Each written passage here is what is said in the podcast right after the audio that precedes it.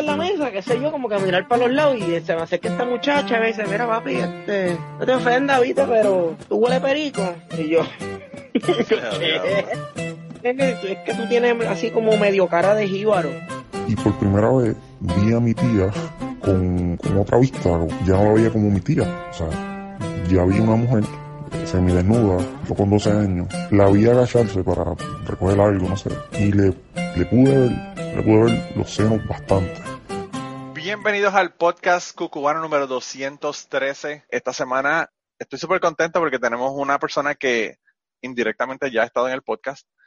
Eh, esta invitada tuvo la amabilidad de enviarme para el episodio número 211 un audio sobre la historia que tuvimos del chico que perdió su virginidad eh, con su tía. Y ella es una sexóloga y se llama Rosa Montaña y está al otro lado del Atlántico y está con nosotros hoy. Eh, ¿Cómo estamos, Rosa? Muy bien, muchas gracias, Manolo. Eh, primero que nada, yo quería dar las gracias por eh, enviarme el audio sobre, sobre la historia. Realmente fue una historia que yo dije, wow, eh, fue una sorpresa para empezar porque la historia, yo le pido a la gente historias y siempre me sorprende que me envíen historias. Y esta me llegó al email así como de la nada. Me levanté y vi que tenía una, un audio y dije, wow, y cuando me puse a escuchar la historia dije, anda. Eh, es una historia como que bastante impactante y por eso quise, ¿verdad? Eh, poner al final algo sobre, sobre situaciones como esta, ¿verdad? No sé si en su, en su trabajo usted se ha encontrado con situaciones parecidas a esta. Me imagino que tiene que haber muchísimas cosas las que ha visto. Es bastante más habitual de lo que creemos. Otra cosa es que se queda mucho escondido dentro de la trastienda de las relaciones, ¿no? O sea, es el, proceso, el encuentro a veces entre propios hermanos o entre algún tipo de familiar, primos, amigos, tíos, incluso a veces en situaciones de abuelos, no desde el punto de vista, desde la sexualidad infantil que comentaba un poquito más eh, este usuario de, del podcast que nos comentaba, sino más un poco desde el proceso, desde el abuso. Pero evidentemente situaciones en las que se enamoran de primos o hermanos o empiezan a hacer los primeros juegos masturbatorios o algún tipo de encuentro es bastante más habitual de lo que se cree. Eso que la mayoría de la gente no le da importancia o no lo verbaliza por miedo al juicio o a la crítica que puedan hacer luego a posteriori el resto de la gente. Pues en este caso de, del invitado que yo tuve ¿verdad? En el episodio anterior, me, a mí me llamó mucho la atención porque a él le preocupa lo que la gente, lo que la gente pensara de la situación, pero yo no sé, tuve la impresión de que no, no ha tenido ningún trauma ni nada sobre el asunto.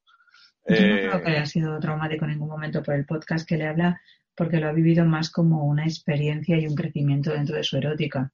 Y en cierto modo, durante nueve años de forma continuada, ha tenido que haber algún tipo de enganche emocional, desde, no sé si llamarlo enamoramiento, pero sí un proceso de un amor o un, encuentro con alguien al que es más pasional, ¿no? Al que idolatras un poco como si fuera tu maestro. De hecho, hay muchas historias en las que alumnos se terminan enamorando de profesores y terminan teniendo relaciones con una gran diferencia también de edad, pero tampoco se suele contar. No, si alguien lo vive como alguna situación traumática, no se repite y la respuesta es otra distinta. Yo, yo daba clases en la universidad mientras estaba haciendo mi maestría de biología y tuve una situación en la que una, una estudiante me invitó a salir en medio de una clase. Y entonces yo me quedé como que, wow, lo que yo, a mí lo más que me preocupó es qué van a decir el resto de los, de los estudiantes, porque yo dije, si yo no le pongo fin a esto ya, la gente van a pensar que hay una posibilidad de que yo esté saliendo con mis estudiantes y yo podía perder hasta mi trabajo. Claro, Entonces, por la yo- situación más de adultos, porque los Claro. estudiantes posiblemente lo que estaban viendo es idolatrando a esa chica que se había atrevido y que había sido sumamente valiente y cuando estamos en la universidad ya estamos en la mayoría de edad. Otra cosa es que podamos ver esa diferencia o ese estatus distinto de profesor y alumno. No, no, pero también es un conflicto de interés terrible, porque yo le estoy, o sea, yo le estoy dando su, su clase, yo le estoy dando sus notas, eh, es como que es, es totalmente inacep- inaceptable. Y entonces, eh, pues en ese momento yo lo que le dije fue, porque ella me, ella me llamó y me dijo, usted puede venir aquí que tengo una pregunta. Eran mesas de cuatro estudiantes por mesa, porque era un laboratorio. Y yo fui hasta donde ella y le dije, le dije, sí, eh, eh, me, puedes, me puedes hacer la pregunta desde allá, ¿verdad? Porque yo pues no, no veía por qué. Pensé que todo el mundo se podía beneficiar. Pensé que era una pregunta de la clase. Y dije, bueno, todo el mundo se puede beneficiar de la pregunta y la contestación, ¿verdad? Y entonces le dije, ¿me puedes preguntar desde allá? Y cuando ella me dijo, no, es para ver si usted quiere salir conmigo hoy. Y yo hice como que, yo le dije, ¿tú tienes idea de lo que esto implica y lo que la gente puede pensar que está en este grupo, de que yo estoy saliendo con mis estudiantes? Yo le dije, no, no puedo salir con mis estudiantes, yo lo siento, pero... Y ella se sintió terrible, porque imagínate, al frente de, qué sé yo, habría en esa, en esa clase habrían como 40 estudiantes. Claro. Eh, pero después me sentí mal, pero yo dije, no puedo darle posibilidad a que la gente piense que yo estoy saliendo con ella, ¿verdad? Claro. Eh, fue como que, wow, eh, de verdad que bien difícil. Y es interesante también porque mi, mi ex esposa, después que se nos divorciamos, ella se, se casó con un profesor de ella. Así que me, me resultan familiares eso que está hablando de lo del, de lo de este tipo de relaciones o enamoramientos con personas que son en posiciones como esa. De la admiración, sobre todo el, el ámbito del poder emocional y del poder intelectual, ¿no? Te enamoras muy fácil de aquellas personas a las que atrás Y de hecho todo el mundo ha tenido algún profesor que de repente vio que era distinto, eh, a veces incluso su propio médico, ¿no? O sea, alguien al que tú admiras y entonces hay a veces procesos de confusión entre esa admiración y una admiración que puede llegar a ser pues eso, una relación eh, más platónica, más amorosa. El problema es que cuando conoces a esa persona y pierdes parte de esa admiración, a veces la relación no se sostiene. Le has dado un proceso de poder a esa persona que luego termina desapareciendo. Sí, sí, en el caso de mi esposa ya se divorciaron. Así que quizás después de que salió la cosa, no sé, realmente no sé cuáles fueron las razones, pero eh, eh, ya no están ya no están juntos de todos modos eh, no y esto da paso a una de las preguntas que me que me hicieron a la gente le da curiosidad verdad porque para empezar vamos a hablar de, qué es un sexólogo y qué es lo que hace un sexólogo pues la verdad es que la gente tiene una confusión sobre el concepto, ¿no? De hecho, a veces piensan que un sexólogo a lo que nos dedicamos es a la foiología y parece que solo nos dedicamos a y demás pero no, no tiene ese concepto. Ese sí que es verdad que es una de las partes, ¿no? Pues cuando aparecen gente pues que tiene dificultades pues para conseguir la erección, o porque eyaculan muy rápido, o porque no tienen deseo, o tienen dificultades para poder hacer una penetración, o les duele, todo eso sí que lo llevamos. Pero no solo eso, digamos que eso es una parte, porque trabajamos desde el punto de vista de la educación sexual desde los niños, sexualidad en la vejez, en temas de sexualidad en personas con discapacidad, problemas de pareja, temas de celos, infidelidades, procesos de rupturas, el enganche desde las relaciones eh, emocionales de dependencia, cómo funciona desde la prostitución, em, las relaciones entre distintas em, parejas que pueden tener a lo mejor signos culturales eh, o relaciones de, entre países que son totalmente distintas. Entonces la forma de a la hora de llevar la relación también lo cambia, ¿no? Y son, esto como un conjunto muy amplio porque realmente lo que se dedica el sexólogo es pues a trabajar todo aquello que funciona dentro o no funciona dentro de una cama y lo que funciona fuera de ella, ¿no? En el cómo se comunica, eh, cómo nos comunicamos, cómo eh, podemos conseguir transmitir un poco nuestras emociones, sobre todo porque a todos nos enseñan. Es posible que a todos estos oyentes les hayan enseñado a sumar, a restar, a hablar, eh, a andar, a estar leyendo, le han enseñado muchísimas cosas pero no les han enseñado cómo saben si están enamorados, qué tienen que hacer cuando alguien rompe, cómo poder sobrellevar a lo mejor un proceso de, pues de proceso de infidelidad o cómo no hay que tener celos, cómo trabajar la autoestima. Entonces, toda esa serie de cosas es lo que al final hace un sexólogo. Otra cosa es que lo que interesa, porque lleva un morbo, sobre todo por una falta de gran educación sexual a nivel poblacional, por lo que termina oyéndose es que eh, hablamos de juguetes eróticos y de temas de sexuales, de dificultades y de problemas dentro de la cama. Y ese ratito, yo desde el punto de vista de los juguetes eróticos o juguetería prácticamente no hablo, es nulo, excepto que necesite un juguete para mejorar una terapia de, relación de pareja o relación sexual, pero prácticamente es nulo. Sí es verdad que trabajo sobre todo en consulta, eh, ya sea de forma presencial o online, pues en temas que tengan ciertas dificultades, pues, pues, pues una disfunción eréctil, una eyaculación precoz, porque además muchas de ellas van a estar relacionadas con la salud. Es decir, que si de repente un chico se levanta y empieza a perder temas de erección y no se le pone dura por las mañanas y cuando intenta masturbarse tiene dificultades, pues es muy importante verlo porque puede estar relacionado con que esa persona pueda tener un problema cardíaco. Es decir, que en año y medio, dos años, puede llegar a estar avisando de que va a tener un infarto de pecho o una angina. Entonces, sí que es importante conocerlo. Entonces, desde ese punto de vista, sí que trabajamos los sexólogos. Entonces, bueno, pues es bastante variopinto. Digamos que para la gente al uso, pues nos encargamos de procesos de autoestima, relaciones de pareja y todo lo que conlleva en las relaciones sexuales. Pues yo pienso que lo que ocurre es que cuando uno, una, una persona, ¿verdad?, que no conoce, el, escucha el término sexólogo, lo que piensa es sexo y lo que piensa es que solamente se enfocan en eso, ¿no? Entonces, eh, pues hay, hay, hay, un montón de cosas que me preguntaron, por ejemplo, en la gente del grupo me preguntó que, que si ha tenido el caso de que haya tenido clientes o pacientes que hayan malinterpretado la relación suya con ese paciente. Yo llevo 14 años haciendo y nunca me ha pasado.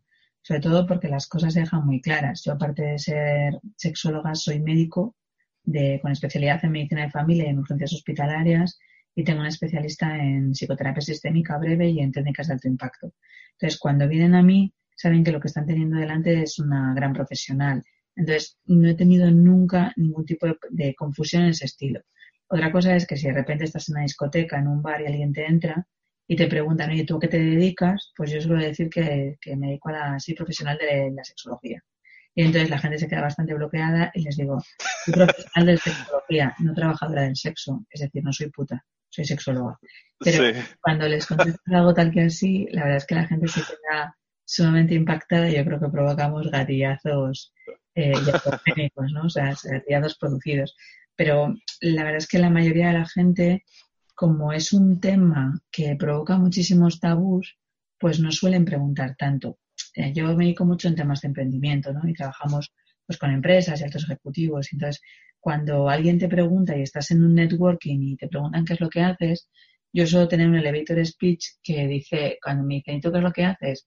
Pues yo lo que me dedico es a poner pollas duras de algún que otro clítoris. Entonces me quedan así mirando y te digo, soy sexóloga. Entonces se quedan perfectamente. De hecho, es difícil que alguien no se quede con, con lo que he tenido, ¿no? Si te presentan a 100 personas, mi caso se recuerda. Y a partir de ahí, cuando la gente te escucha, ya puedes explicar el resto de las cosas que haces. Pero no ha habido nunca una confusión de que alguien haya intentado tirarme los tejos o haya querido ligar conmigo, porque además como profesionales, si tú intuyes que cualquiera de esas situaciones se pueden llevar a cabo, rápidamente pones un límite y un muro. Sí, yo, la razón por la yo me, que me imagino por lo que viene la pregunta es porque pues, hay personas que también son eh, terapeutas psicológicos, ¿verdad? De psicología, que, que tener ese tipo de problemas también. O sea, por, lo mismo que estábamos hablando de, ser maestro o ser profesor eh, con los estudiantes, como que es una, es una persona que lo ve en una posición como de poder y que como que, no sé, tienen podrían tener esos enamoramientos. Pero yo pienso que, que parte de eso que mencionas sobre el tabú es la razón por la que realmente no hablamos de sexo, no aprendemos, eh, se le hace tan difícil a veces a los padres hablarle a los niños sobre este tipo de cosas o sea, yo tengo niños, por ejemplo, eh, y yo tengo tres. Yo tengo uno de 10, uno de 4 y, una niña que tiene que va a cumplir 3. Y a mi niño cuando tenía dos años, tres años, yo lo encontré, se había quitado toda la ropa y estaba masturbándose en el, en el sofá. Y yo fui bien cuidadoso en que él no entendiera que eso era algo malo lo que estaba haciendo. Eh, porque yo pienso que en nuestras sociedades, ¿verdad? Yo no sé cómo, cómo es la cosa en España, eh, pero en Puerto Rico y aquí en Estados Unidos donde estoy viviendo ahora, la cuestión del sexo es un tabú, pero terrible. La gente no, la gente prefiere que, que alguien vea una película en donde están cortándole la cabeza a alguien y no una película en donde alguien esté metiéndole una mano por debajo de una blusa a una mujer. y a mí eso me parece una locura. Pero fíjate, es que aunque un niño se masturbe con dos tres años es lo, lo que tendría que ser habitual. De hecho, aquellas personas que digan que sus hijos no los hacen, yo me parecería plantear porque lleva un proceso de curiosidad y el concepto de placer. Eso no implica que mucha gente, por ese desconocimiento, aparten fantasmas de asumir si es que a veces están abusando sexualmente o si es que se van a ser unas linfomanas el día de mañana. No, no van a tener que nada de relación con esto porque estamos hablando de una sexualidad infantil. De hecho, los fetos cuando están en la tripa de su madre y sus madres tienen un orgasmo, los fetos también se masturban. Entonces, no es un proceso de desconocimiento. Cuando de repente le quitas el pañal al niño o está simplemente con el calzoncillo con la braguita y reconoce y tiene un frotamiento y siente placer, lo que hace es repetirlo pero desde la sexualidad infantil, no desde el concepto desde la masturbación del adulto, que va en un concepto distinto porque ya lleva una implicación y una erótica que tú estás eh, provocando. Si es verdad que es totalmente imprescindible poder hablar, porque depende de lo que tú le dices en ese momento, él puede sentir no solo que sea algo negativo, sino que cuando tenga cualquier tipo de duda dentro de la erótica o que se ha enamorado o que le han roto el corazón, pues va a asumir que eso no te lo puede contar. Si lo vive como una situación desde el pecado, desde la negatividad, desde la maldad, no va a poder contártelo. Y sobre todo que va a vivir luego con muchos tapujos. Nosotros este año, para la gente que dice, jo, está muy bien, Rosa, ¿no? Pero tú hablas de educación sexual, aquí hay muchísimos tabús. Eh, en España sigue habiendo todavía muchísimos tabús, pero yo creo que de unos años para acá la gente está hablando más, se visualiza, eh, hacemos muchos programas en temas de sexo y de relaciones de pareja, vamos a educación sexual a las escuelas desde que tienen tres años. las cosas van cambiando muy poco a poco, pero sí que hay modificaciones. Y escribimos un libro justo para poder ayudar a los padres a que pudieran conseguir hablar de estos temas, incluso que tuvieran un libro que permitiera que pudieran leerle con sus propios hijos. Es decir, nuestra recomendación era que leyeran primero ellos y que luego se sentaran al lado y que lo pudieran leer los dos juntos porque además es un libro interactivo que tiene vídeos, que tiene códigos QR, de manera que tú coges el móvil, bajas un QR gratuito y te salta un vídeo en YouTube. Este libro lo escribí con Diego Merayo, que él es especialista, eh, bueno, es periodista en Cadena Ser aquí en, Valladolid, en España, y lleva toda la parte de Castilla y León y mm, él lo escribió un poco más porque es una guía para todos los padres que se, que se lían ahora mismo ¿no? con la forma de relacionarse eh, los jóvenes de ahora del siglo XXI, pero estaba explicado no para que empezáramos a hablar cuando tenían 13, 14 años, que llegamos muy tarde, sino para empezar a hablar con ellos cuando tienen 7, 8 años. Incluso algunos conceptos puede ser que tú les leas, aunque no se lo expliques directamente a él, sí que evites cometer esos errores como puede ser el qué haces guarro que estás haciendo, ¿no? Esa frase puede ser tan imperativa dentro del cerebro de un niño que las modificaciones cambien. El libro para aquellos que si quieren conseguir leer, porque le pueden encontrar por ebook por 4 euros, eh, le a encontrar en Amazon, porque sobre todo porque veíamos que esa guía no existía en ese tipo de partes, se llama Hay Padres. Entonces, si pican Hay Padres, van a conseguir leerlo y poder descargarlo y a mí me parece eh, que era una herramienta que se necesitaba, ¿no? En el que no solo se habla de, por ejemplo, de masturbación infantil, que sí que está, temas anticonceptivos, sino pues, nuevo tipo de forma de ligar, pues el sexting, el ghosting, em, eh, toda la parte de, cómo se llevar una ruptura, el tipo de relaciones de pareja, que trabajar con los celos, muchos conceptos que deberían de ser básicos, que tendríamos que aprenderles por y para nosotros, pero que luego nos parecen que son imprescindibles para que cualquiera que tenga un hijo tenga que tener eso tan claro como 2 más 2 es 4. Sí, y yo pienso que eh, eso que acaba de mencionar es algo que tenemos ahora que no existía antes, como por ejemplo el sexting, como por ejemplo todo este montón de, qué sé yo, Snapchat y todos estos, estos lugares en donde estos jóvenes están compartiendo cosas que podrían ser sexuales y que a veces yo pienso que los padres están en negación de qué es lo que nuestros hijos están haciendo en el Internet, ¿verdad? Y nosotros pensamos, ah, no, nuestro hijo no está buscando videos eh, porno en el internet o nuestros hijos no están compartiendo fotos que ya además de eso tiene otras implicaciones legales, ¿verdad? El hecho de que, de que son menores de edad y toda la cosa. Y, yo pienso que son problemas que tenemos ahora y situaciones con las que tenemos que, que tenemos que manejar y que hablar antes de que ocurran con nuestros hijos, que antes nuestros padres quizás no tenían que hablar. Eh, o sea, que no es solamente la cuestión de, saber no poner un estigma negativo en la cuestión sexual en nuestros hijos, sino que encima de eso también tenemos toda la cuestión de la tecnología, toda la, cuestión, ahora mismo, por ejemplo, la cuestión de del consentimiento cuando uno tiene relaciones y toda esta cuestión, es algo que se está enfatizando que uno, no sé, quizás los padres de, de nosotros asumían que esto ocurría, pero que nos hemos dado cuenta de que la cuestión del consentimiento es un problema increíble. O sea, eh, cuando muchas veces no se da un sí explícito, la gente cree que no hay un no, pero si no hay un sí es un no siempre. Entonces, eh, el proceso no suele preguntar. A veces creemos que si la otra persona se ha estado besando y acariciando con nosotros, es que quiere poder llegar a tener otro tipo de encuentros eróticos a mayores, ¿no? Desde sexo oral, desde masturbación, lo que sea, pero no. Eh, a veces podemos decir que no a un algo muy específico, a un qué, o a un proceso de, con quién o con cuándo, pero tienes que conseguir aclararlo en todo ello. A ver, si queremos cerrar los ojos es sumamente sencillo, ¿eh?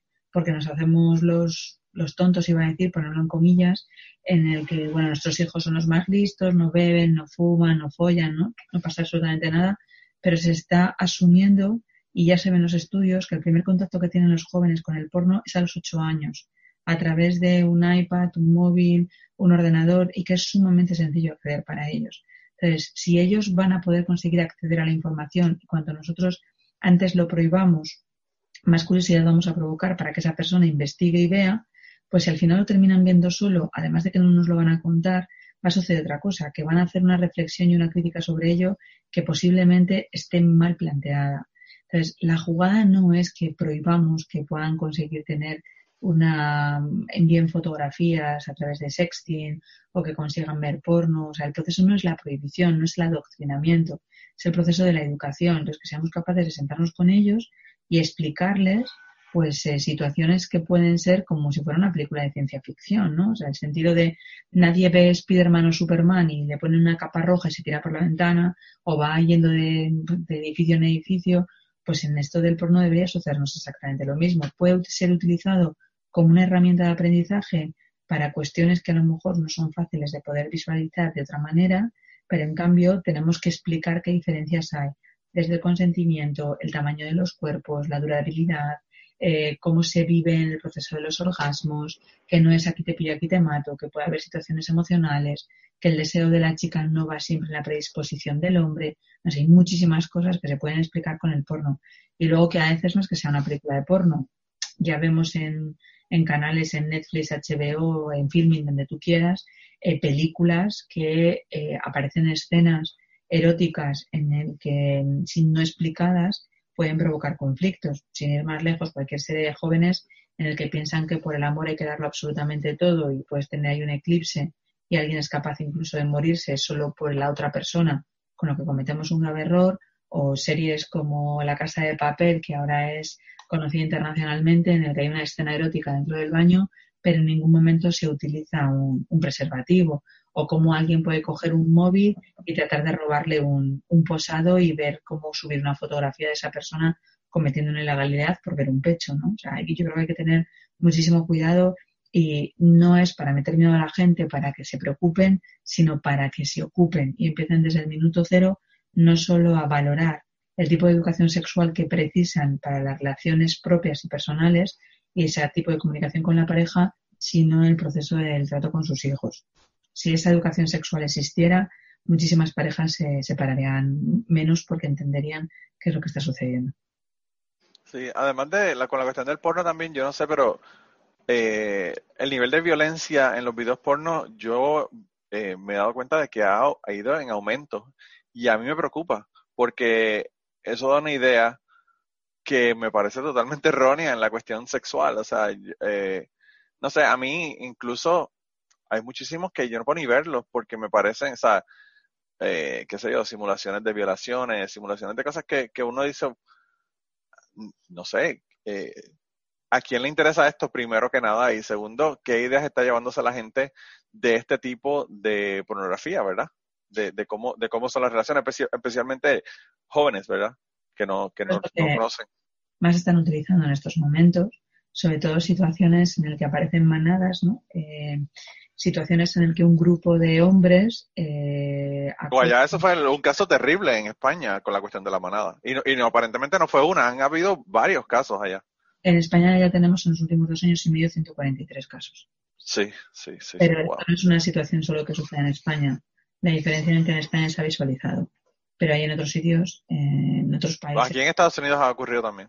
Aquí en Estados Unidos ha ocurrido también. Incluso hubo, hubo un caso aquí en, en el estado de Ohio donde unos estudiantes de futbolistas cogieron a una chica que estaba inconsciente y no solamente tuvieron sexo con ella, sino que la llevaron de fiesta, fiesta, fiesta inconsciente y tuvieron sexo con ellos y pusieron los videos y todo en línea y al fin y al cabo lo que más a mí me molestó de todo ese caso que lo discutimos en el, en el podcast Autorizar fue el hecho de que el, juez dijo que realmente él le iba a dar una probatoria a esos jóvenes y no quería ponerlos en la cárcel porque le iba a arruinar su carrera como futbolista y su carrera académica. Y yo pienso, ¿y qué carajo?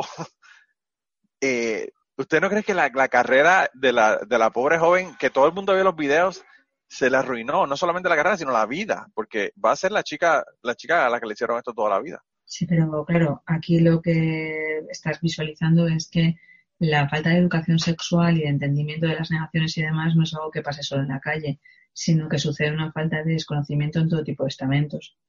Y entonces es evidente que si no conseguimos formar a temas desde sanitarios, eh, asuntos y agentes sociales, eh, psiquiatras, jueces, policías, pues esto se va a decir. Entonces va a seguir escuchándose situaciones como que si alguien la han violado es que se lo ha buscado, ¿no? Que no fuera vestida de esas maneras. Cuando... Que hacía a la una de la mañana saliendo de una barra. Claro, pero la situación no es esa. O sea, esto está rompiendo los derechos de una persona y está siguiendo contra su cometido. Y ahí que se necesite tanto proceso educativo, pero te va a suceder no ya no solo con un proceso de violación o de abusos. Sea, si una chica se separa y tiene hijos y empieza a ir con otro hombre, mm, todavía la ponen una etiqueta de buscona. Si se lo dicen de un chico, parecen que es un macho, ¿no? Todo esto es una falta y una gran ignorancia desde el punto de vista educativo sexual. Sí. Sí, yo pienso que, que realmente hace falta muchísima educación en, este, en esta área.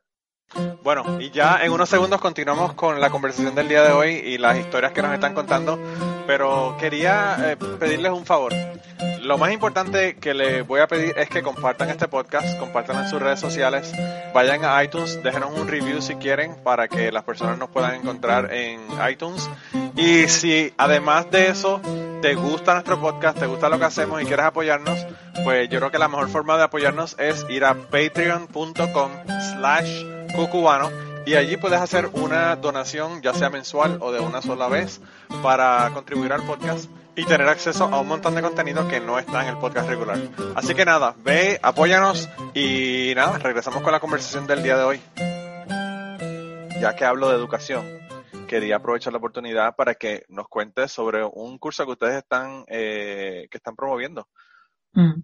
Nosotros aquí, bueno, yo soy directora en un máster de sexología aquí en España, en la Universidad Europea Miguel de Cervantes, en Valladolid, y desde allí nos parecía que aunque llegaban profesionales sanitarios eh, o de, temas educativos o sociales para poder conseguir tener una formación más específica y trabajar con la gente, pues cada vez veíamos más eh, de forma continua pues parte de un espacio y un vacío educacional que no se llegaba, ¿no? Entonces arrancamos hace dos años eh, con un proceso de monitores en educación sexual, en educación afectivo-sexual, en el que pues se trabaja temas de sexualidad y discapacidad, eh, sexualidad infantil en adolescentes, en personas mayores, temas de pareja, violencia de género, temas anticonceptivos, los diferentes tipos de miedos, eh, temas de orientaciones, identidades sexuales. Es bastante amplio porque tiene 120 horas pero veíamos que aunque llegábamos de una forma presencial, mucha gente se quejaba de decir, ¿por qué no tenemos esta formación online? Tengo hijos, estoy trabajando, nos escribía gente de Latinoamérica diciendo, ¿por qué esta formación no la tenemos de esta manera? Y entonces hemos abierto las puertas a que sea online, de manera que cualquier persona pueda conseguir acceder al curso lo va a ver en temas de PowerPoint con un audio eh, adherido en el que ven pues no solo los ejercicios de, del Power, del Keynote o de la posibilidad de, los audios, sino que tienen eh, podcast, tienen libros, tienen documentos, de manera que el curso ha salido sumamente completo. Y al final del curso, pues ellos tienen eh, bueno, pues un, un examen que se han ido haciendo el curso, pues es sencillo para poder aprobarlo, tienen seis meses para poder hacerlo y al final terminan con una titulación de monitores en educación afectivo-sexual avalado por la Universidad Europea Miguel de Cervantes con un total de 120 horas, que no solo les va a valer desde un punto de vista nacional aquí en España, sino también internacional. Con lo que para cualquiera que quiera formarse ya solo desde un punto de vista personal, ¿eh? pues para evitar tener conflictos en sus relaciones de pareja. O si alguien se separa, pues a veces es muy habitual que el fallo que estás teniendo con la relación de pareja se repita de forma continua. Si quieres conseguir entender eso, o si te planteas poder hacer educación con tus hijos, o eres maestro, o eres sanitario, y no sabes cómo abordar esos temas y demandas que te terminan haciendo, pues es una opción. De hecho, cada vez más son los periodistas que se están formando. Entonces, el año pasado tuvimos dos periodistas que se formaron en temas de educación afectivo-sexual que ahora están haciendo ya el especialista, porque se dan cuenta que muchos de los artículos y los criterios que utilizan no son los apropiados y que mezclan eh, conceptos y, opiniones ¿no? de unas cosas y otras. Entonces, bueno, es muy fácil poder acceder a ello. De hecho, si alguien quiere conseguir contactar con nosotros, yo os dejo mi correo personal para que puedan escribir, que es rosa.rosamontana.com eh, y pueden conseguir escribir ahí. Luego puedes conseguir ponerlo si quieres en las notas. Yo os lo repito, rosa.rosamontana.com y cualquiera que pueda conseguir que, querer venir, pues eh, nos lo comenta y nosotros le decimos cómo pueden inscribirse. Sí, y yo lo que voy a hacer es que voy a poner todos los enlaces, no solamente a esto, sino también el libro y todos los demás enlaces para que la puedan contactar en www.cucubanopod.com, que es el website de nosotros.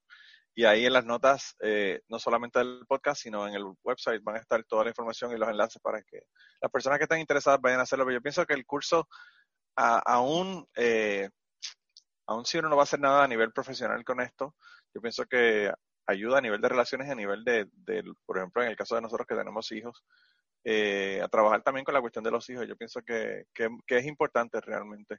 Que... Si no, al final luego, tú antes decías, tenemos que eh, prevenirlo y anticiparnos, ¿no? Es que si de repente tu hija se queda embarazada con 14 años, vas a decir, ¿por qué no la he hablado previamente de ello? Porque nadie te va a contar cuando empiezan las relaciones sexuales. Y aquí en España, que se ha visto en comparativa con otros países y se está viendo que en países como en Estados Unidos y en algún país latinoamericano todavía la premura es todavía anterior, aquí un 8% de los jóvenes empiezan a tener relaciones sexuales con coito antes de los 12 años, un 8%. Pero cuando tienen 16 años, el 72% de los adolescentes ya han tenido relaciones sexuales. Muchos padres asumen que son infantiles, que todavía están estudiando, que cómo van a darse cuenta, pero claro, si nosotros empezamos a hablarles de algo a posteriori, pues no nos vamos a enterar.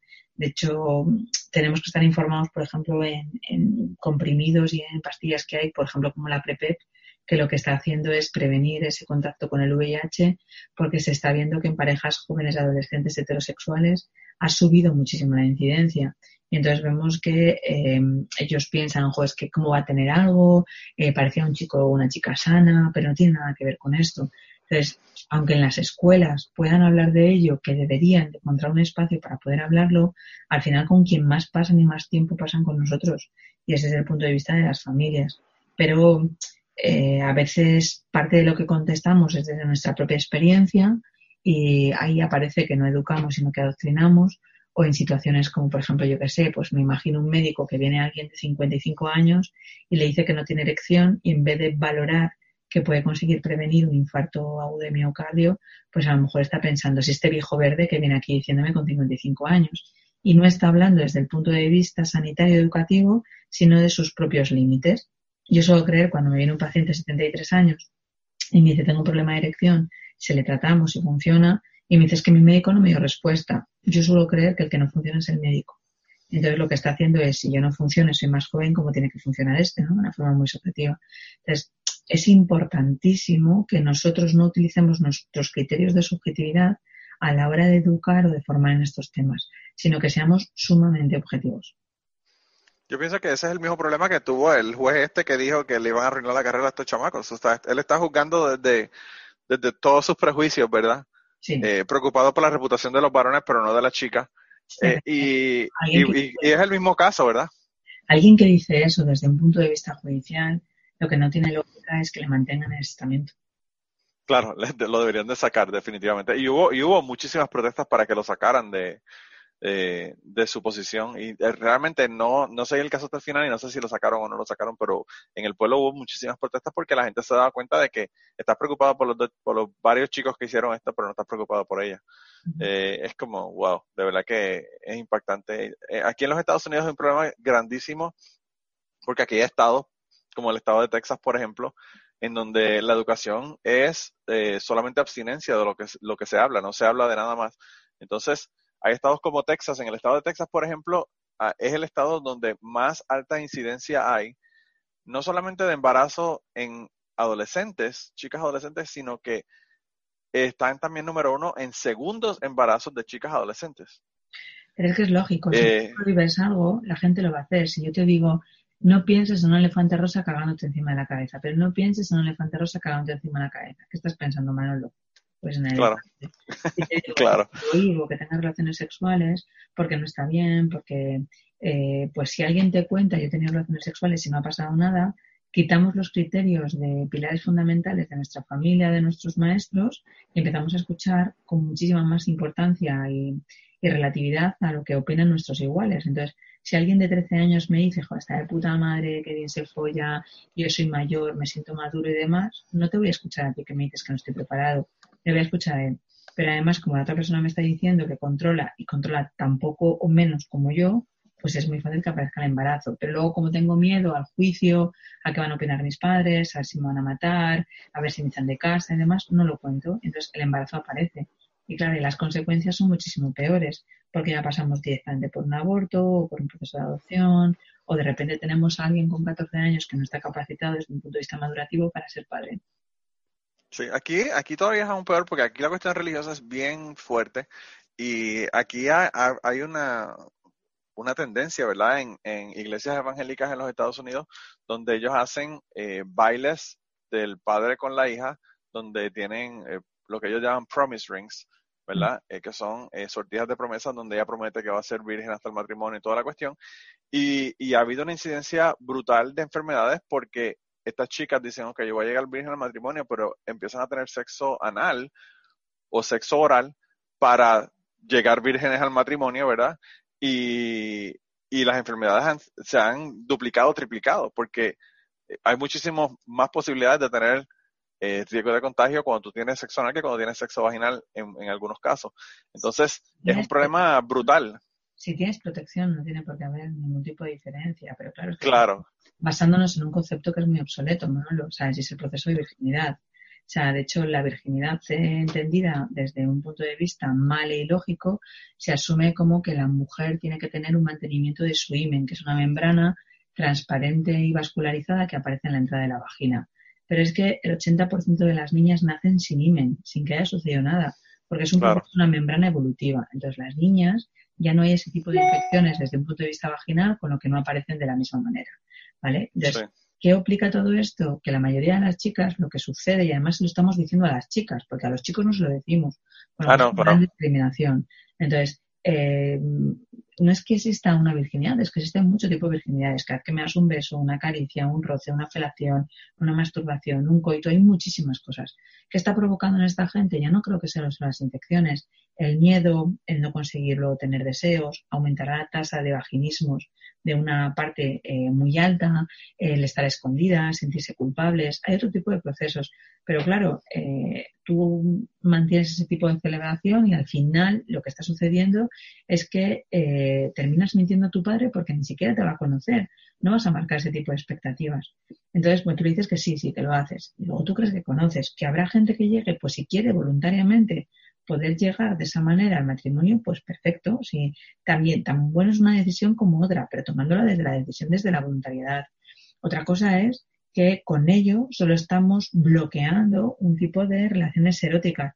Entonces, como tú dices, a mí alguien que puede tener sexo anal o que tiene eh, felaciones o que tiene un cunilingus o cualquier otro tipo de práctica erótica y hace cualquier proceso de petting menos una penetración, lo siento, en ese concepto de virginidad para mí no lo es. Eh, Claro. Entonces, si nos queremos engañar, pues es fácil que nos engañemos, pero si queremos engañarnos, sería muy interesante plantearnos que por qué solo hacemos ese tipo de compromiso con las mujeres y no con los hombres. Porque entonces se entiende que alguien valore como la parte de salida eh, educacional y de laboral y demás de unos chicos que han cometido un abuso a una mujer. Porque claro, lo que importa no es la sexualidad de la mujer en la que la estamos haciendo rígida y estamos haciendo una ablación al final de todo ello, sino que parece que sigue importando el proceso de lo que sigan los hombres. Yo pienso también que la otra cosa que, que es una un, resultado, ¿verdad? De la cuestión de pedirle o, ¿verdad? empujar a nuestros jóvenes a que lleguen virgen al matrimonio es que también los matrimonios ocurren más temprano. Entonces, eh, pues eso también puede ser un problema. Eh, sobre todo cuando ahora, además de eso, también le estamos pidiendo que tengan una educación superior y que tengan otro tipo de cosas que, que, que hacen que sea muchísimo más difícil poder hacer eso cuando tenemos eh, familia y pareja, ¿verdad? Eh, antes. Es que además em, la gente no está provocando ese tipo de madurez desde el punto de vista de pareja. Entonces aparecen antes los celos, las dependencias, por eso hay más tasa de violencia de género, por ese control de celotipia, separaciones, temas de infidelidades. Es que a lo mejor tenemos que plantearnos que si eso no está funcionando habrá que dar un cambio. O sea, ya nadie habla a través de un, eh, iba a decir un Telegram, ¿no? O sea, el, el, proceso es que tú mantienes un WhatsApp, haces una videoconferencia, fíjate cómo están cambiando el tema educativo, yo estoy consiguiendo hablar contigo, tú estás en Miami, yo estoy en Valladolid, en España, y eh, conseguimos tener una... Yo, yo estoy en Kentucky, ya quisiera yo estar en Miami, ah, en la playa. en Kentucky. Claro, pero fíjate cómo va esta situación. Esto no habría sido pensable hace 5 o 6 años. Claro, claro, claro. No, no, no, y, y, y, además de todas las ventajas que tiene yo, me encanta porque mis hermanas ven a mis niños allá en Puerto Rico a través del teléfono y yo veo a mis sobrinos, es como que es otra cosa definitivamente. Tiene muchísimas ventajas. Ha el tipo de relaciones de pareja en los últimos seis años. O sea, es cambiando los dispositivos móviles, la forma de comunicación, el tipo de coches. O sea, se cambia absolutamente todo, pero el tema educativo y el tema de pareja sigue siendo el mismo que a lo mejor pueden tener nuestros abuelos. Y yo pienso que en, muchas situaciones vamos hacia atrás porque, por ejemplo, en Puerto Rico, hace como, eh, diría yo, tres, cuatro años atrás, el gobernador eh, dijo que iba a establecer una, un curso eh, sobre identidad de género en las escuelas públicas y tan pronto llegó el próximo gobernador, lo hizo parte de su campaña y lo eliminaron. Entonces, no sé, yo pienso que no lo ven como una cuestión educativa, sino que lo ven como una cuestión que entre comillas, ¿verdad? Estoy haciendo comillas con las manos, atenta con la cuestión eh, moral, religiosa, ética. Eh, yo no quiero que a mis hijos le hablen de que los, los transexuales existen o que las personas pueden tener eh, preferencias sexuales hacia el mismo sexo. y, y por eso bloqueamos cosas como la identidad de género que, que abarca muchísimo más que la cuestión de si tú eres gay o no eres gay. pero bueno, eso es lo que utilizan ellos para, para, para decir que no lo quieren dar. Cuando hablamos de identidad estamos hablando de ser hombre o mujer, pero como tú identificas porque está comprobado que el sexo no está en los genitales sino en el cerebro y es algo que nosotros admitimos, ¿no? Entonces tú puedes decir, es que no quiero que si le dan una charla a mi hijo eh, se vuelva gay. Bueno, alguien que te dice eso lo que está marcando es ignorancia, porque hay demasiado escrito como para asumir que el punto de vista educativo no hace a alguien. Uno eh, tiene una orientación heterosexual o homosexual desde el cuarto al séptimo mes fetal por una impregnación hormonal a nivel cerebral. Entonces, ¿qué es lo que sucede con todo esto? Que esto no es algo fantasioso, no es una, eh, no es una patología que está descartada desde hace muchísimos años, no tenemos una varita mágica. Lo único que puede provocar es que esa persona que ya lo es, lo que lo viva es de una forma traumática. Piensa, no sé exactamente cuál será la estadística allí en Estados Unidos, pero aquí en España, de los adolescentes que se suicidan, el 50% es por una aceptación de su orientación o su identidad, dado a que todos los demás le están hablando desde un punto de vista de patología, que podríamos conseguir estar evitando. Luego tenemos temas de depresiones, eh, temas de no aceptaciones, como más agresiones, gente que consume drogas, justo para poder evitar todo eso. Pero que tú no permitas que se hable no significa que no vaya a encontrar información. Ahora mismo está todo a nivel de un clic. Y si yo tengo dudas, aunque tú me lo prohíbas, yo lo voy a buscar en un móvil, lo voy a buscar en un ordenador. No y no solamente la información, sino que el hecho de que tú no hables con, una, con, con tu hijo eh, sobre eso no quiere decir que no vaya a ser homosexual o que vaya a ser lesbiana. O sea, e, esas son cosas que no, no se controlan por hablarlas o por no hablarlas. Aquí en, los Estados Unidos, por ejemplo, en el estado de Utah, que es un estado eh, que tiene una mayoría brutal de mormones, es el lugar donde más suicidios hay de jóvenes eh, por esa situación. de jóvenes que son que son gays o transexuales, porque pues la cuestión religiosa es una cuestión bien agresiva en contra de los homosexuales en Puerto Rico a mí me sorprendió que este año, este año, en 2019, están hablando de terapias de conversión. Y, yo digo, ¿en qué año estamos? O sea, ¿cuántos años hace de que se sabe que esto no funciona? Y no solamente no funciona, sino que es totalmente terrible para las personas que, pasan por un proceso como este. Eh, y, y, estamos hablando de esto como si fuera algo, como si fuera una terapia válida, ¿verdad? Para una persona. Primero no lo es, pero bueno, por esta regla de tres hay gente que ahora mismo se consideran terraplanistas y creen que el mundo es plano. sí, es verdad. Eso, todavía es aún peor. Claro, asumo que bueno, la ciencia está ahí y luego cada uno puede decidir y pensar. Igual que hay gente que asume, pues que hay magia y se cree en ratoncito Pérez y pone los dientes y no tiene seis años, pues esto no sucede exactamente lo mismo. Entonces, lo mágico, eh, está ahí y a veces es preferible agarrarse a eso que agarrarse a lo que es una relación. Pero mm, yo entiendo que esto se puede pensar en el siglo XIV, en el siglo XXI, que hay estudios más que demostrados, pues lo único que si tú planteas esto a tu hijo es que mucho no le quieres. Sí, yo pienso que aparte de que eh, las terapias de conversión no solamente son cuestiones psicológicas, hay, hay muchísimas que, que se hace daño físico a las personas. O sea, aquí... Hay electrochoque, pero eso no deja de ser un maltrato. Sí, es, es horrible, o sea, es, o sea, es, tortura básicamente. eh, y... Un cáncer, Manolo, ¿irías a un curandero a que te pusieras las manos encima? ¿O vas a un claro. para que te hagan cirugía, radiografía, quimio, lo que haga falta? Pues tristemente, tristemente hay muchas personas que irían del curandero. Aquí, aquí en Estados Unidos ahora finalmente, finalmente están enjuiciando a personas que no llevan al médico a sus hijos para curar cosas y tratan de curarlo con oración, con imposición de manos, con un montón de otras cosas que sí, eh, poniéndole aceites. Luego no podemos quejarnos de ciertas responsabilidades o que de repente haya enfermedades que se dupliquen y entonces que de repente un niño si no tiene una vacuna, una varicela, eh, muera por un proceso de una meningitis eh, cerebral por varicela, ¿no? O sea, entonces, yo creo que tenemos que ser lógicos y se estaba muy bien antes el oscurantismo cuando no conocíamos otras cosas, pero ahora mismo está la medicina y todo esto está demasiado probado como para explicarlo. Pero alguien que quiera creer eso, yo no pierdo ni un segundo en luchar contra, porque es que no va a querer escuchar. Entonces, asumo que tiene que haber gente culta y gente ignorante en este tema, y yo a quien hablo, para quien quiera tener una respuesta, es gente que quiera saber y sea curiosa.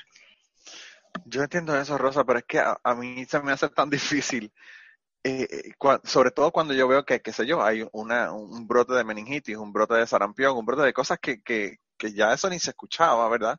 Aquí en los Estados Unidos es, un problema terrible.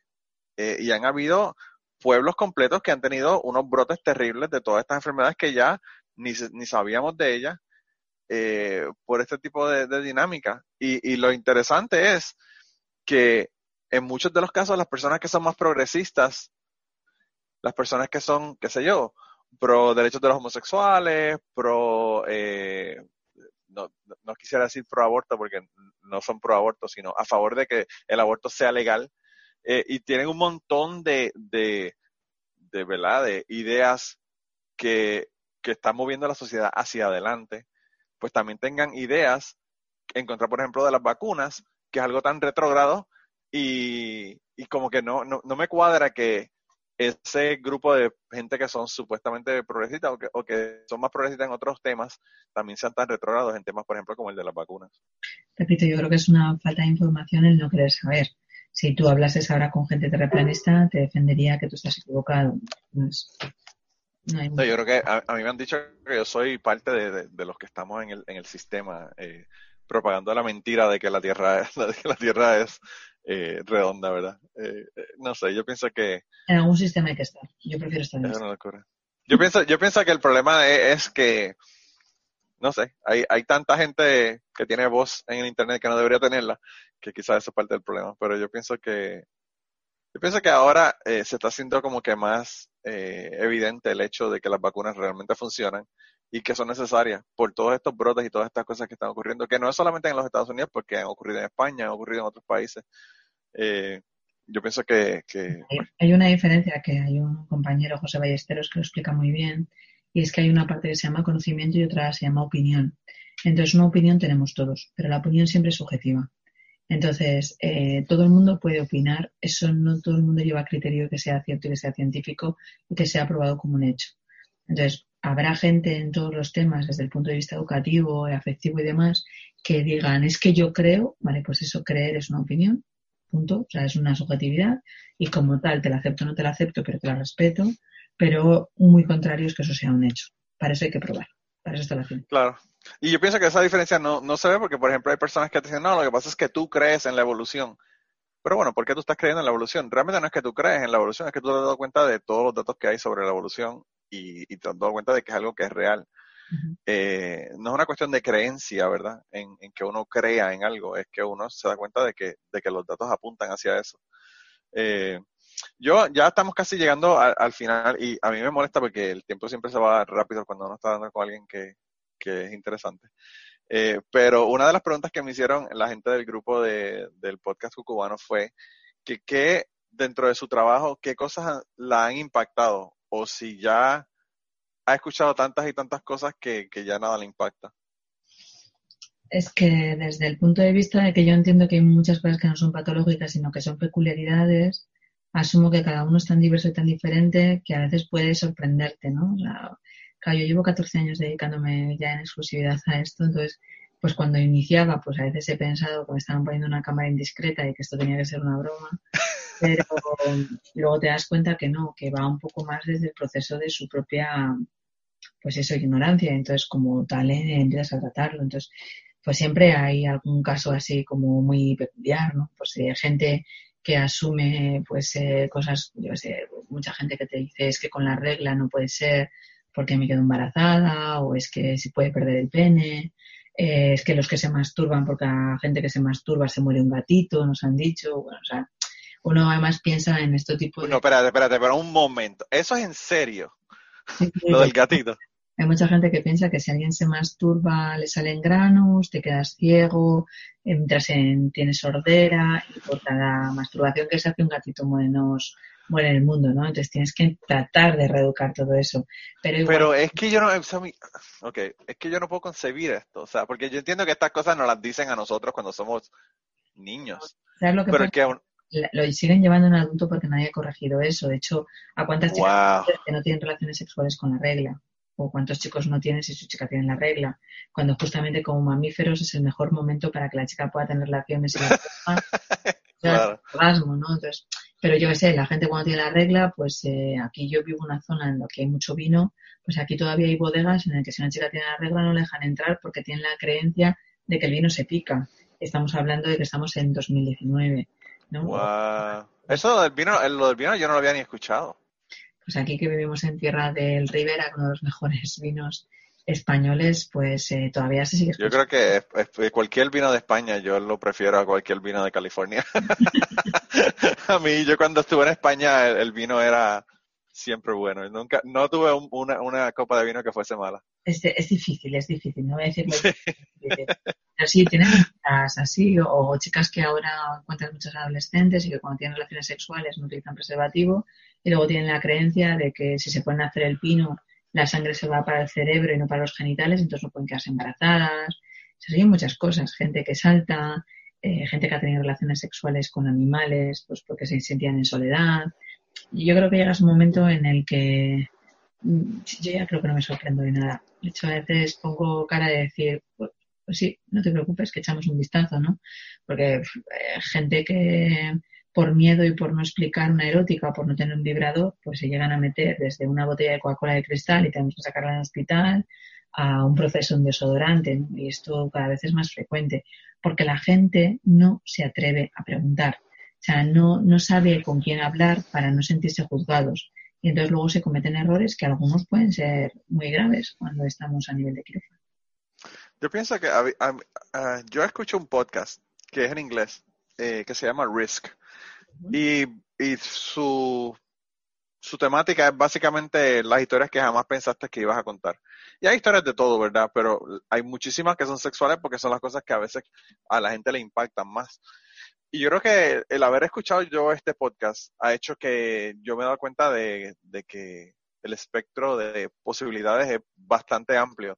Entonces, a veces alguien aquí en mi trabajo me dice, ay, tú puedes creer una cosa como esa, por ejemplo, que, eh, por ejemplo, alguien, qué sé yo, en el periódico salió alguien que estaba teniendo sexo con una yegua. Eh, y, y, yo digo como que, sí, como que no, ya no me, no me resulta algo pues, eh, sorprendente, ¿verdad? Y entonces la gente dice como que, para, para la gente eso le parece algo increíble. Los que se dedican al pastoreo y al ganado es bastante frecuente. Sí. No, hay, yo vi un documental incluso de, de, un lugar en Colombia en donde básicamente eso era un rito de pasaje del, del, del pueblo. Claro, porque no dejan de ser ritos y creencias que tú terminas creyéndote que es una idea. O sea, hay una tribu africana que para poder empezar a tener relaciones sexuales tienes que hacerle una felación a tu abuelo para que te transmita todo el saber eh, sexual. Entonces los chicos tienen que hacer una felación a sus propios familiares mayores, les transmiten su semen y con eso consiguen el conocimiento, ¿no? Pues pues ellos no lo ven como una situación vejatoria, ¿eh? lo ven como un proceso de cultura. Igual que hay muchos sitios para que creen que las chicas para que puedan tener placer las hacen una ablación de clítoris, una infubulación y todavía sigue habiendo muchos países a nivel mundial que es la forma de controlar la erótica de esas chicas. Pues que se haga no significa para nada que sea algo que tenga que ser aprobado pero mm, yo creo que hay muchas cosas hecho. Hay gente que todavía para evitar embarazos se mete luego una rama de perejil que provoca que sea un cambio de pH y provoca abortos que sean espontáneos. Hay muchas cosas que se hacen, que es el misoprostol, que es un protector gástrico. Hay mucha gente que tiene relaciones y luego se lo mete en la vagina y es muy peligroso. O sea, vamos a encontrar mil situaciones, sobre todo porque el desconocimiento, el tabú, el, la prohibición provoca que alguien de repente considere que es sabio y hable. Tú lo has hecho antes.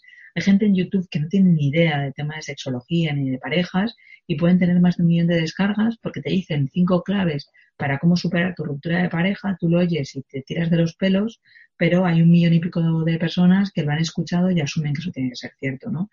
Por eso es el proceso, yo creo, del siglo de las opinionitis, ¿no? O sea, parece que estamos influenciados por una enfermedad en el que cualquiera tiene una opinión que puede ser lógica valorable. Y cuando tú llevas una formación en el que llevas eh, dedicándote a estudiar 23 años de tu vida en una formación para esto, pues parece que todo puede ser em, descartado y descatalogado y luego, claro, pues vemos las incongruencias y las barbaridades que llegamos a poder encontrar.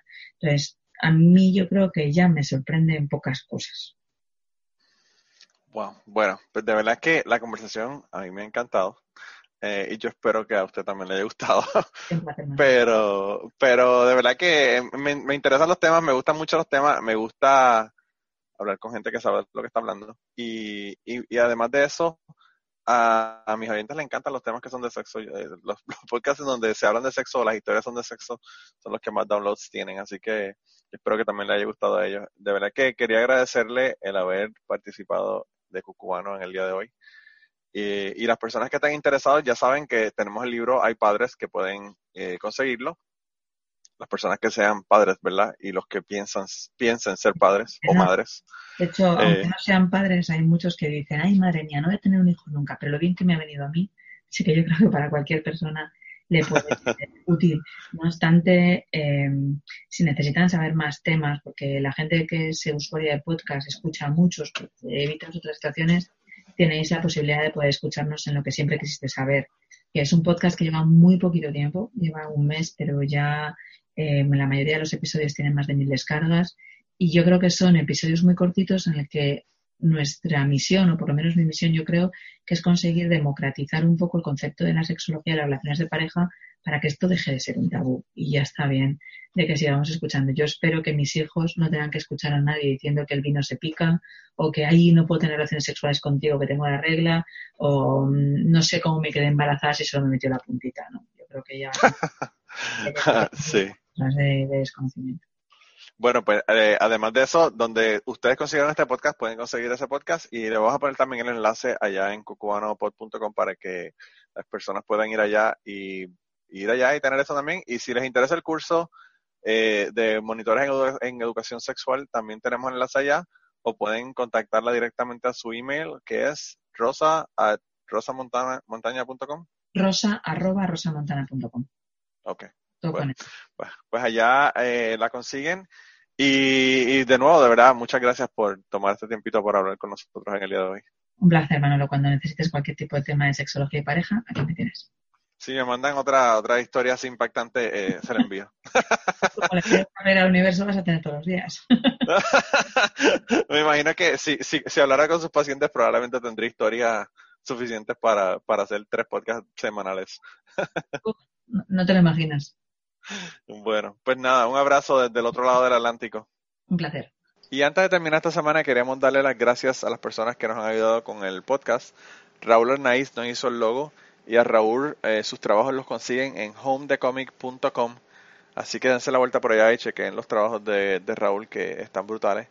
Y la canción del podcast la canta Maida Belén con Rafi en la guitarra y Kike Domenech en el 4. Y eh, queríamos dar las gracias también a ellos por haber permitido que nosotros usáramos la canción para el podcast. Si te gusta el podcast y quieres apoyarnos en el podcast, puedes ir a la página de Patreon de nosotros, que es patreon.com slash cucubano, y ahí puedes hacer aportaciones para el podcast y además de las personas que aporten eh, ahí para el podcast, le vamos a tener material adicional que no va a estar incluido en el podcast dentro de la página de Patreon. Así que dense la vuelta por allá y chequenlo. Gracias por habernos apoyado, gracias por recomendar el podcast, gracias por contarles a su abuela, a su tía, a su mamá y a sus amistades. Gracias por darnos follow en Twitter, porque tenemos muchas personas que nos escriben todas las semanas y queremos darle las gracias a ustedes también, porque sin ustedes realmente, pues para qué vamos a grabar el podcast. Y nada, con eso los dejamos, se cuidan un montón y nos vemos prontito.